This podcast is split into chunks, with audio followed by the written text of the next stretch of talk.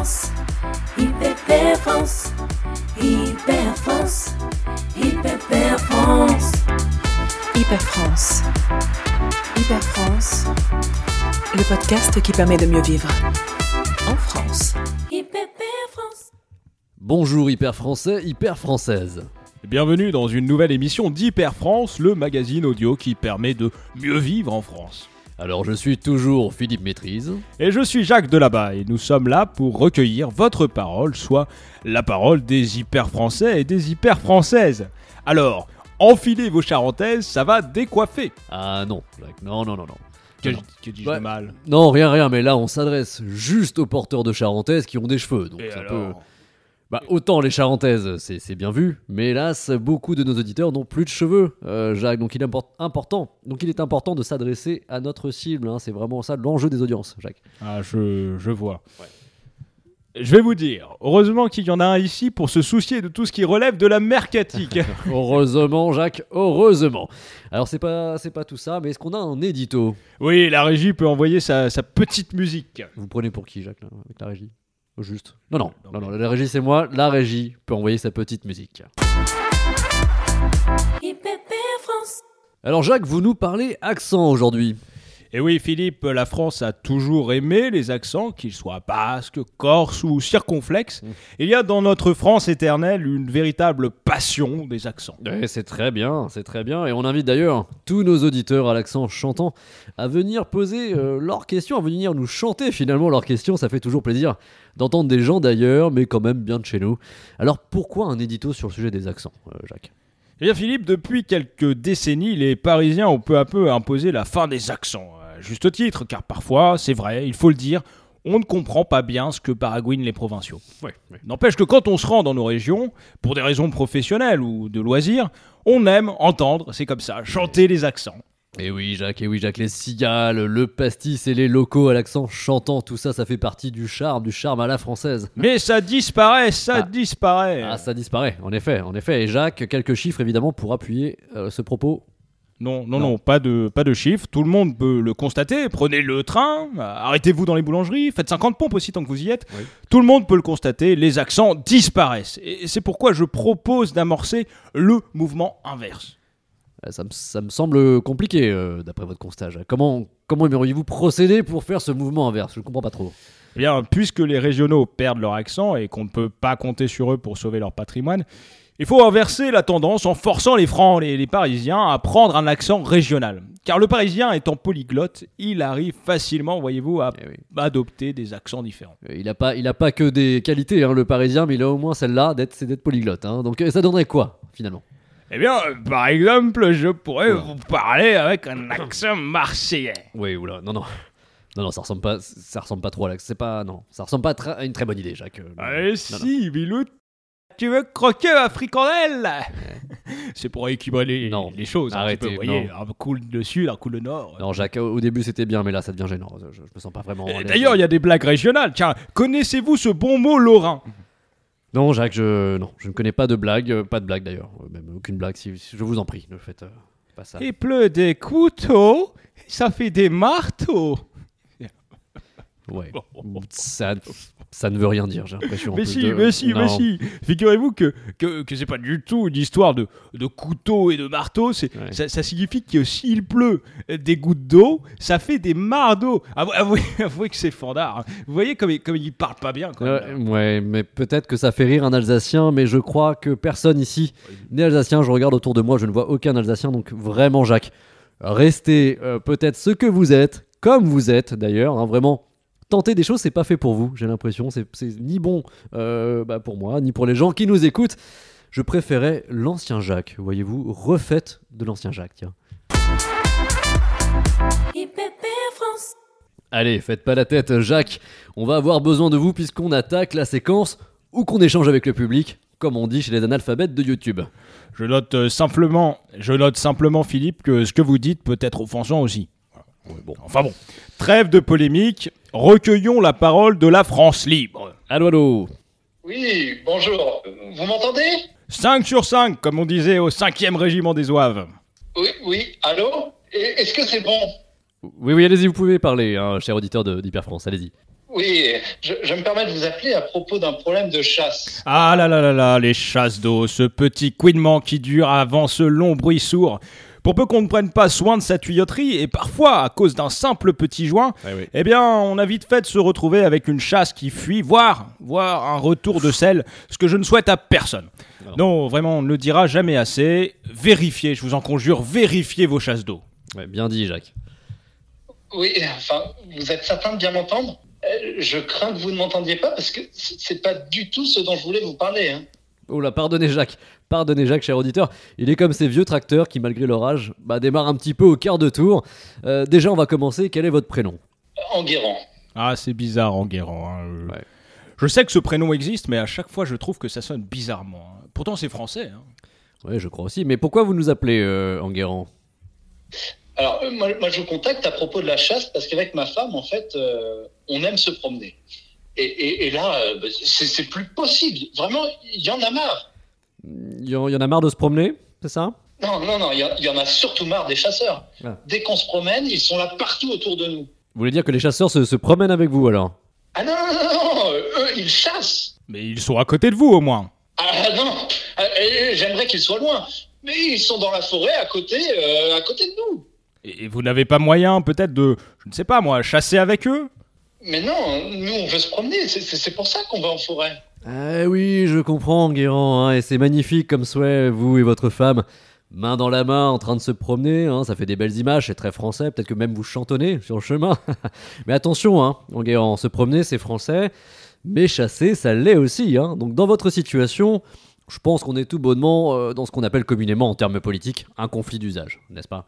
Et, et exactement, oui. C'est- exactement ça. On peut plus se promener dans la forêt parce que des chasses sont organisées. Alors quoi? On reste enfermé à la maison avec ma femme? Oui, bah pour, oui, bah parce que je suppose que vous n'avez peut-être pas de, de forêt dans votre propriété. Ah bah, bah, bah non, on n'a qu'un petit jardin de 100 mètres carrés. Oui, c'est toujours le, le souci avec ces, ces petits pavillons individuels. hein. Souvent, on n'a pas de forêt. C'est pour ça que je recommande souvent, lors de l'achat d'une maison, de bien regarder le terrain qui va avec. hein. C'est souvent mieux d'avoir un peu de terrain sur lequel mettre une forêt, par exemple, ou un bois. Un bois suffit, hein, parfois, pour se balader. Mais bien sûr, vous mettez le doigt, Jacques, sur un problème de société majeur. Les primo-acquérants ne font pas assez attention à ce genre de choses. Ça achète à tour de bras, mais ça ne vérifie pas ce genre de détails. hein, voilà. Donc je suppose que vous saviez tout ça, euh, acquérant, euh, Enguerrand? Vous saviez? Euh, oui, enfin, enfin, j'ai surtout pas les moyens d'acheter un château avec une forêt. hein. En, fait, moi, j'ai- j'aimerais juste pouvoir aller me promener dans la forêt sans qu'il y ait des chasseurs.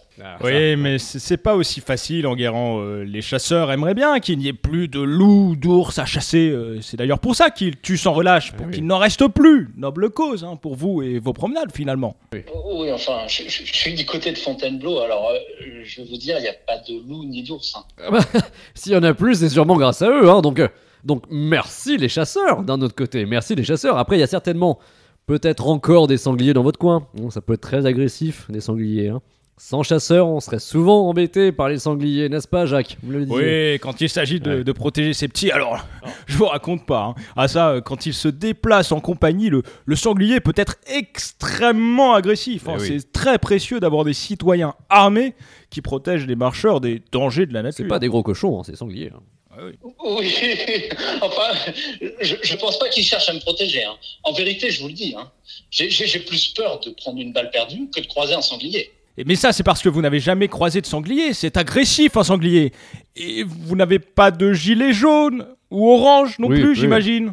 Euh, ben non, non, enfin, j'ai- des pulls de couleur, mais, mais non, j'ai j'ai pas de gilet orange. Et J'ai pas envie de me balader avec ce genre de choses. En fait, Ah je veux bon. être libre de me balader et m'habiller comme je veux.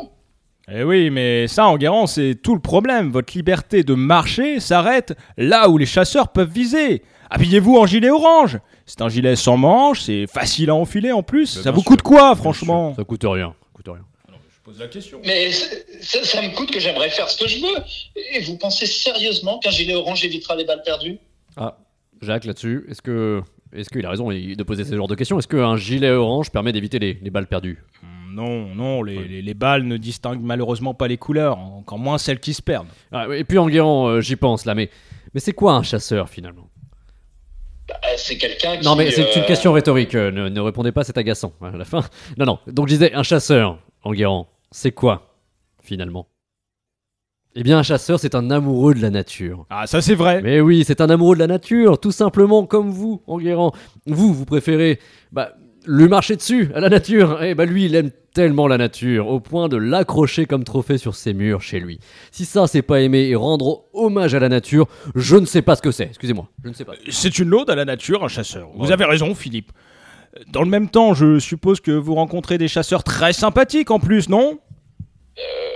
Pas particulièrement, non? Oh, quand même, Enguerrand, avec leur embonpoint et leur moustache. Il porte bien la moustache, non? Euh, Oui, certain, mais je vois pas tellement le rapport. Bah, le, euh, c'est sympathique, la moustache, non? Euh, Jacques, la moustache, c'est sympathique. Pas en Allemagne, Philippe, mais, Ah. mais en France, oui, oui, c'est très sympathique. euh, beaucoup plus que d'être glabre ou barbu. Et c'est souvent ça qui fait peur finalement. Comme ils ont l'air sympathiques, on se dit que ça va peut-être euh, avec les balles perdues, comme semble le redouter Enguerrand. Or, derrière cette moustache et ce teint rougeau se cachent des gens qui ont un permis. Un permis Un permis, Jacques. Vous entendez ça, Enguerrand C'est pas rien quand même. Vous y pensez C'est validé par l'administration. hein. Ils sont presque obligés de tirer pour respecter le permis. hein. Vous le saviez, ça, Enguerrand, peut-être? Mais oui, tout, tout le monde sait ça. Mais, mais moi, j'ai le permis de conduire et je suis pas obligé d'utiliser ma voiture. Alors que les chasseurs, eux, font tout à pied. hein. On Ah, voilà. peut quand même pas leur reprocher leur empreinte carbone, On peut pas leur reprocher ça. Non, on réfléchit. Non, non mais, mais, mais moi aussi, je fais des trucs à pied, je me balade. Oui. Mais excusez-moi, en, en fait, je souhaitais juste savoir s'il y avait moyen euh, pour profiter tranquillement de la forêt, sans craindre que les chasseurs, et surtout sans craindre pour ma vie.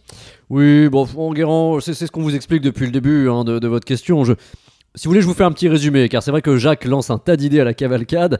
Mais donc, bon, je crois que Jacques a bien insisté sur le fait que tout d'abord, hein, il faut prenez des notes si vous le souhaitez, mais il faut bien regarder dans les plans de la maison qu'on achète, hein, surtout si on a assez de forêt. Voilà, Euh, car évidemment, si vous restez chez vous, à l'intérieur, vous échappez à la présence des chasseurs, qui eux se trouvent plutôt à l'extérieur. Euh, et ensuite, je crois un peu pêle-mêle comme ça que Jacques a suggéré un travail sur vous et votre phobie des chasseurs, un petit peu de bonne volonté, sur vos goûts vestimentaires et aussi sur votre empreinte carbone. Voilà. J'ajouterais, Philippe, euh, que si Enguerrand craint vraiment les chasseurs, il peut lui-même passer son permis et avoir une arme euh, pour se défendre en cas de problème dans la forêt. Bah voilà. C'était pas tout à fait mon idée en vous appelant. hein. Hélas, hélas, hélas, hélas, parce que c'est dommage, hein, la meilleure défense c'est l'attaque. Et je crois surtout que vous n'aurez pas plus. euh, Je, regarde Jacques qui me, voilà, qui me confirme, il fait la moue, il fait la moue, donc non, vous n'aurez pas plus. Euh, Jacques s'est déjà bien creusé la tête pour vous aider. Vous savez que c'est une machine bien huilée, le Jacques, mais il faut bien veiller à ne pas trop la solliciter. Et maintenant, je regarde ma montre et la régie. hein, je fais deux choses en même temps. Toujours avoir un œil sur la régie en guérant, car ici, ce n'est pas des balles qu'on perd, mais c'est souvent du temps. D'accord. euh, ben, merci à vous deux. hein. À très bientôt, Enguerrand. Et j'ajouterais, euh, pour conclure, qu'il ne faut pas hésiter à demander aux chasseurs du pâté. Car en plus d'être sympathiques et professionnels, les chasseurs sont très souvent très généreux. Ah, Plein de pâté pour Oh. tout le monde. N'hésitez pas à, à demander, c'est c'est très sympathique. Eh bien voilà, qui est bon à savoir, hein. un bon pâté de sanglier au cèpe. Miam miam le pâté. La question SMS de l'auditeur. La question SMS de l'auditeur. La question SMS de l'auditeur. C'est l'auditeur. Le SMS, la question auditeur. Alors vous l'avez reconnu à cet entêtant jingle, c'est la question SMS de Jacques. Jacques, après 8 numéros, hein, presque autant que dans un numéro de téléphone, est-ce que vous avez reçu une question SMS intéressante? Oui, Philippe, euh, j'ai envie de, de- de dire oui. Euh, oui. Oui, oui, oui, car un, un petit bitonio rouge euh, apparaît sur mon téléphone intelligent. Alors, je touche euh, pour euh, voir ce message, car c'est ce qu'il faut faire maintenant avec les téléphones. Il faut toucher et tripoter. Avec les téléphones, on a encore le droit. hein. Donc, c'est un message de. SIDEP. SIDEP, sûrement un auditeur ou une auditrice turque, je pense, hein, qui nous écoute et qui nous dit Bonjour, suite à votre résultat de test positif au Covid-19, vous allez être contacté par téléphone ou SMS dans le cadre de la lutte, et là il y a une répétition contre le Covid-19. Oui. Isolez-vous. Alors, ma première remarque, euh, Philippe, c'est que c'est assez bizarre euh, d'envoyer un SMS pour dire qu'on va être appelé ou qu'on va recevoir un SMS. Autant appeler directement, je pense. Enfin bon, Il faut peut-être euh, d'autres choses en Turquie. hein. Il faut s'habituer aux justes et coutumes turques. Allez savoir, Ouais. je, je ne vis pas partout dans le monde. Mais attendez, euh, attendez, Jacques, parce que euh, si Dep, là, avec le résultat. plus- Enfin, vous l'avez reçu quand ce message euh, au juste, Jacques Euh, tout juste, il y, a- y a deux jours, oui. Ça fait deux jours que le, le- le petit, le petit Oh. bouton rouge est apparu. oui. Mon Dieu. Oh. Il y a des choses qui se répandent bien plus vite qu'un virus, Jacques, comme la bêtise, par exemple, j'y pense. Ah, vous avez bien raison, Philippe. Ouais. Oui, oui, bah, on passe à un peu plus de légèreté avec la chronique d'Esteban, c'est la chronique qui va suivre, et ces bons petits plats. Jacques, euh, remettez votre masque quand même par précaution, s'il vous plaît. France. Allons, messieurs, messieurs, approchez-vous de mon établi. Vous aimez les frèbes, Jacques, n'est-ce pas? Alors, euh, les frères Jacques, euh, oui, euh, mais les frères Jacques, je ne sais pas encore. Mais non, non. Oh, bon, y a- y a- Les crêpes, les crêpes, j'en bafouille. Les crêpes, les crêpes, de l'eau, de la farine, du lait, passe les crêpes, quoi. Ah oui, les crêpes, les crêpes, oui, ouais, j'aime bien ça, comme tout le monde. Eh bien, vous le savez, hein, c'est la chandeleur Tsubianso. Eh bien, moi, j'ai des amis. Oui, oui, j'ai des amis russes. Les Russes, c'est comme les tournevis, vaut mieux en avoir quelque part, ça peut toujours servir. hein. Ah, et euh, à quoi vous, vous ont servi vos, vos amis russes alors? Eh bien, eh bien, mon, mon Jacques, mon petit Jacques, a revisité ce grand classique des crêpes Suzette, bien de chez nous, hein, avec une recette très spéciale, dont je vous laisse goûter le résultat. Voilà, je les ai faites juste avant, juste devant vous. Servez-vous, mon Jacques, allez Bien, merci. Alors, ça, bon, hein. ça, ça- euh, bon, bon, bon, je, je ne sais pas, Esteban- ça croque sous la dent, Esteban, surtout. C'est- C'est c'est normal, ça? Oui, ouais, c'est normal. Enfin, c'est, c'est possible. Mais euh, c'est quoi, au juste, euh, Esteban euh, C'est c'est l'ingrédient secret des, des Russes, peut-être? Oui, pour en quelque sorte. enfin, ça dépend plutôt de votre femme de ménage, là, en l'occurrence. Donc, euh, Attendez, Esteban, je, ne comprends pas trop. Quel est le, secret de fabrication de ces crêpes euh, si, si froides, si, si spéciales? Mais j'allais le dire, j'allais le dire, Jacques, j'allais pas vous laisser comme ça, comme de rond de flanc. Euh, j'ai, suivi une petite recette russe qu'on m'a envoyée, alors, dans la langue euh, d'origine, donc je me suis dépatouillé avec, avec ça et avec ce que je connaissais de la crêpe, parce que je, connais un minimum, j'en connais un minimum de la crêpe, voilà. Alors, je vais vous le dire, vous prenez, euh, Jacques, votre appareil à crêpe. Alors, je vous vois avec vos grands yeux écarquillés là. Un appareil à crêpes. C'est pas, c'est pas l'appareil qu'on branche pour faire cuire ses crêpes. Non, non, non, c'est plutôt, euh, c'est le liquide. Le, c'est de la sauce. C'est de la sauce. Vous prenez votre sauce à crêpes. Voilà. Prenez une poêle. Prenez une poêle. Vous la huilez bien comme il faut, hein, Jacques. J'espère que vous huilez bien vos poêles. Euh, vous mettez votre appareil à crêpes dans la poêle, donc l'appareil, donc la sauce, hein, vous mettez la sauce dans la, poêle toute chaude, histoire de former une belle galette, quoi, un beau rond, un bon- euh, une forme de crêpe, une forme de crêpe. On n'a jamais inventé les crêpes carrées, une crêpe c'est rond. Et là, je distingue des écritures euh, cyrilliques hein, euh, sur, la, sur la recette qui est en russe, je le rappelle, le mot vodka. Tenez, regardez Jacques, vous verrez, vous verrez le mot vodka. Il y, a marqué, il y a même marqué, je vais vous le lire, Naz- Nazdroniev Sotiev Krep Vodka Shot. Alors, bon là vous me direz, euh, je, je ne pipe mot. Bon, vous comprendrez comme moi quand même que il faut, avant de faire sauter une crêpe, hop, prendre un petit shot de vodka. oh, pardon. Mais ça apporte quoi à la recette? Vous, vous faites flamber les crêpes avec la vodka? Oh non, non. Regardez-le, lui. Vous faites rien flamber, non, non, c'est pas marqué ça. Quel gros flambeur. va. Non, vous mettez la vodka dans votre, dans votre bouche, tout simplement, et vous faites des crêpes. Vous, vous, faites, vous faites des crêpes. oh. D'accord, mais euh, ça donne pas de goût à, à la crêpe. C'est c'est pas Euh, comme la bière, non? Ah non, non, bah, ça, donne, ça donne du goût à la vie, Jacques, à la vie. Voilà. Mais p- pourquoi Excusez-moi, Esteban, je ne comprends pas. Mais du coup, les, Mais les je comprends pas non morceaux. plus, hein. Mais pourquoi il y a des morceaux alors? Je, je comprends pas ce que vous nous faites manger. Ah bah, ça c'est parce qu'elles tombent. Les crêpes, quand je, je- j'ai fait sauter euh, à, À force de faire la crêpe, quoi. Faire fauter les crêpes. C'est dégueulasse. C'est pas très hygiénique votre truc. Bah, c'est surtout pas évident. Après euh, 40 shots, j'aimerais vous, vous y voir. Bah, fait- faites fauter des crêpes, vous par exemple. Alors. Et Merci Esteban, merci de nous faire découvrir des mecs qu'on pensait connaître par cœur. Et pourtant, et pourtant. Alors, euh, Esteban, hein, à la star de la pâte à crêpes, je vais vous suggérer de vous laisser reposer. Et moi, je demande à la régie de mon côté de faire un petit ménage sonore pour conclure cette chronique haute en couleur. Et nous voilà, Jacques, à la fin de cet épisode, à nous régaler de ces crêpes euh, si atypiques, sautées à la poêle puis euh, tapissées au sol. Vous aimez, Jacques Vous aimez ça? Euh, ça a un goût de poussière et d'alcool. Oui, la poussière et l'alcool, deux éléments essentiels à la vie sur Terre.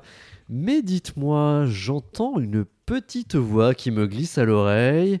Où peut-on retrouver Hyper France bien facile, dans le cœur des Français.